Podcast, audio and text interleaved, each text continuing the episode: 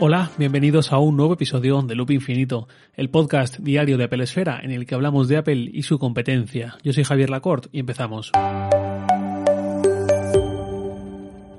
Hoy es viernes 27 de marzo. Hoy este episodio va a ir íntegramente sobre preguntas y respuestas sobre esta sección de los viernes, pero ya digo, íntegra sin un tema previo porque tenía bastantes acumuladas y quiero responder a todas y si no esto se va a alargar demasiado.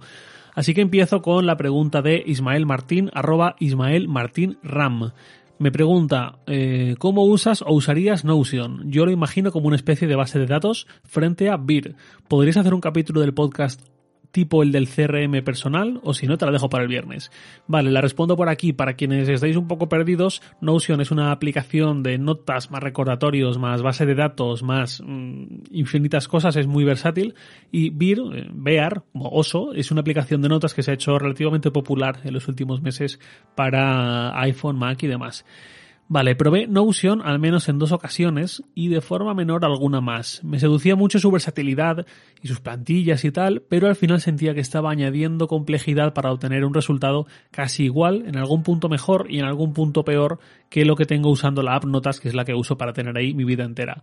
¿Cómo usaría Notion? Pues de forma muy similar a como conté que uso Notas, que para mí es una aplicación top 1 o top 2 imprescindible precisamente por cómo la uso. En uno de los primeros episodios de este podcast, titulado Notas mi Biblia, conté al detalle cómo uso Notas y ya digo, sería muy similar con Notion. Gran repositorio de información que me es muy útil para no tener que hacer memoria o no tener que ir buscando entre documentos, tarjetas y de todo, sino que ahí tengo mi wiki, digamos, eh, todo está ahí, por decirlo así. Usé VR eh, también, pero es que por un lado eh, al final le daba el mismo uso y por otro lado era de pago mensual. Muy bajo, muy asumible, pero no recuerdo qué carencia le encontré que me quitó todas las ganas de la noche a la mañana de seguir usando VR. Siguiente, Alejandro, arroba Alejandro-AMC, me preguntaba, hola Javier, gracias por el podcast, me parece que aportas un punto de vista muy interesante al mundo Apple. Gracias Alejandro.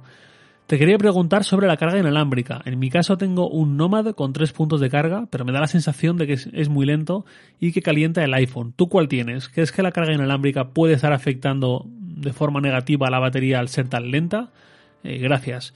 Vale, yo tengo un cargador inalámbrico de un solo punto para un solo dispositivo de la marca Mofi, lo tengo dos años y medio y sin problema lo tengo siempre en mi despacho.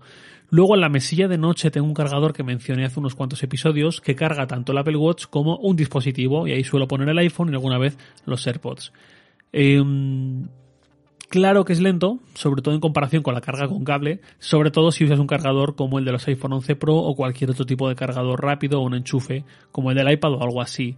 Eh, de todas formas, la carga inalámbrica yo la contemplo sobre todo para dejarlo ahí y que vaya cargando y no me afecta que sea lento. Yo ya sé que es más lento y que cuando quiero una carga rápida acudo al cargador de carga rápida. Ejemplo típico, llegas el sábado por la tarde a casa y tienes tres cuartos de hora para ducharte, cambiarte y volver a salir y tienes el iPhone al 2% de batería, no uses la carga rápida, por lo menos es lo que hago yo. Prefiero usar e ir cargador rápido para el día a día, para estar en casa, para las noches, eh, cargador inalámbrico. Es lo que quería decir. Vale, eh, la carga inalámbrica, esto viene siendo comentado muy a menudo desde hace tiempo, sí está comprobado que tiene un impacto, por su gestión de la carga, tiene un impacto negativo en la longevidad de las baterías, en cómo se va erosionando su salud con el paso del tiempo. Es pequeño ese impacto, nadie debería alarmarse ni quemar su cargador inalámbrico al escuchar esto, si es que no lo sabía ya, pero sí que tiene ese leve impacto. Creo que únicamente debería tenerlo en cuenta alguien con el perfil me compro un iPhone y me dura 5 años y no lo pienso cambiar antes. En ese caso, tal vez sí sea recomendable no cargarlo siempre de forma inalámbrica, sino ir con algo más de cautela con eso y con los porcentajes habituales en los que está el iPhone y tal. Pero bueno, eso ya es un poco otro tema. Siguiente pregunta de Joan, arroba Joan89M.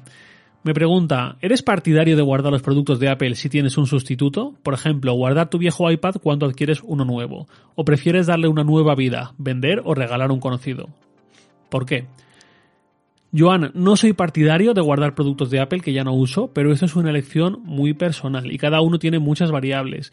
Yo particularmente no lo hago ni lo he hecho nunca por varias razones. Una, sobre todo en mis primeros tiempos como fan de Apple, cuando aún no tenía un trabajo a tiempo completo y tenía trabajitos de por aquí y de por allá, era porque no podía permitírmelo, porque si compraba un iPhone eh, era de segunda mano y contando con el dinero de la venta del iPhone que ya tenía y cosas así.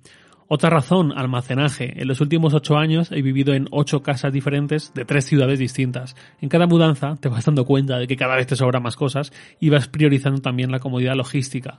También es cierto que el minimalismo yo ya me venía de antes, pero estos procesos lo acentúan.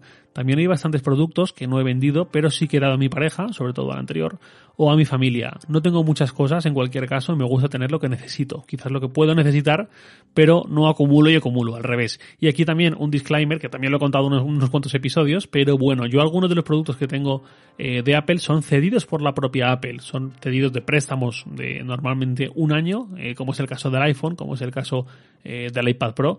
Y claro, en ese sentido no tengo nada que hacer con ese producto que no sea devolverlo a Apple cuando llega el momento. No puedo venderlo, no puedo quedármelo, no puedo hacer absolutamente nada, ni quiero, vamos.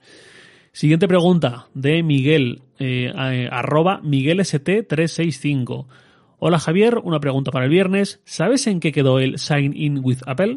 Hasta donde recuerdo era una novedad de iOS 13. Todas las apps que tuvieran accesos por Google, Facebook, etc. deberían de incluir obligatoriamente la opción de Apple.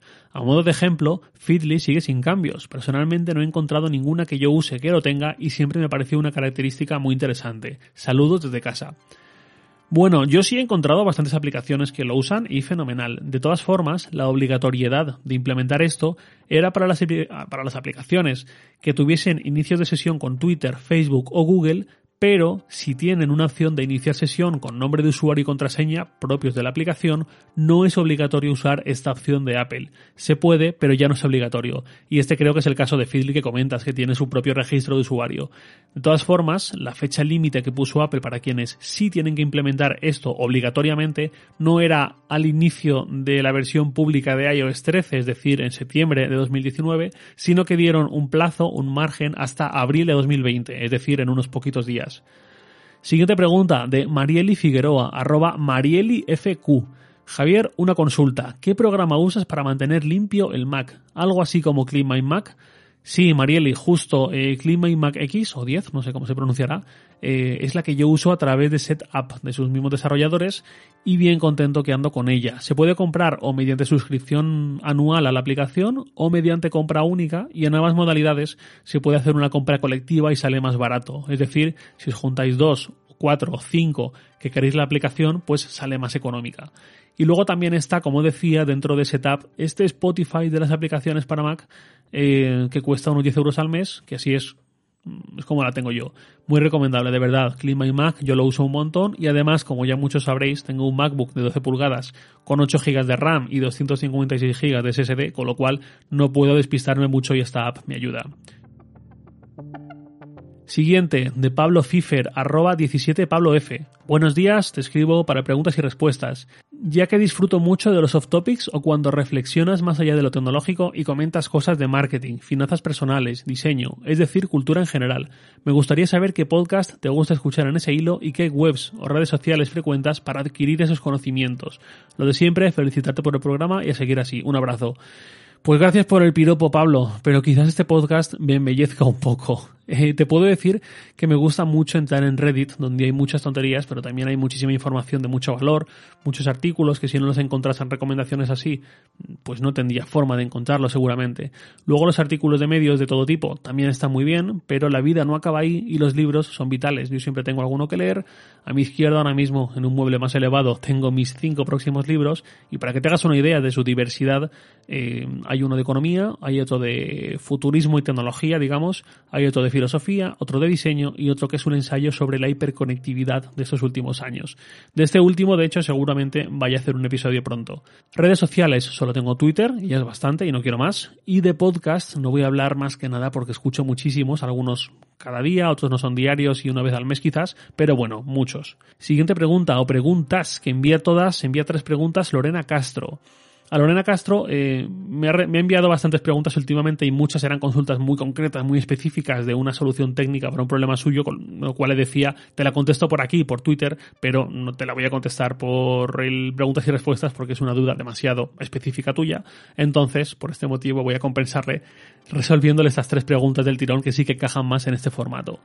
La primera, no sé eh, si recuerdo, ya que he escuchado todos los episodios, si alguna vez diste tu opinión sobre la lejana posibilidad de un Apple Watch redondo, si te gustaría o no y por qué.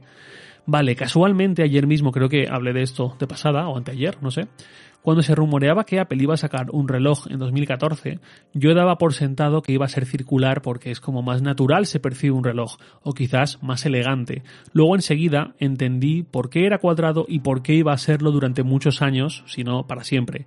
Ahora mismo el grueso del Apple Watch, la mayoría de su actividad, está en formato texto, con algunas animaciones y dibujos y componentes visuales y demás. Eso en un formato cuadrado o algo rectangular está bien, pero en un formato circular piensa en la enorme cantidad de texto que quedaría comprometido.